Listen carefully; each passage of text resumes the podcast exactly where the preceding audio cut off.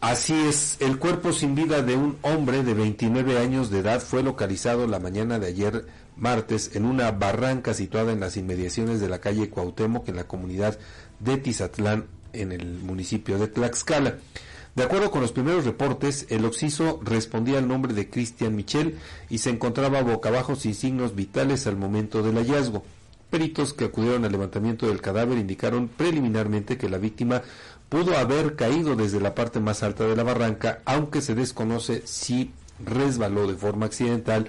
o premeditada. Autoridades ministeriales iniciaron las investigaciones correspondientes para determinar las causas de la muerte y si hubo responsabilidad de terceros. Pues sí, ahí tendría que, eh, pues obviamente,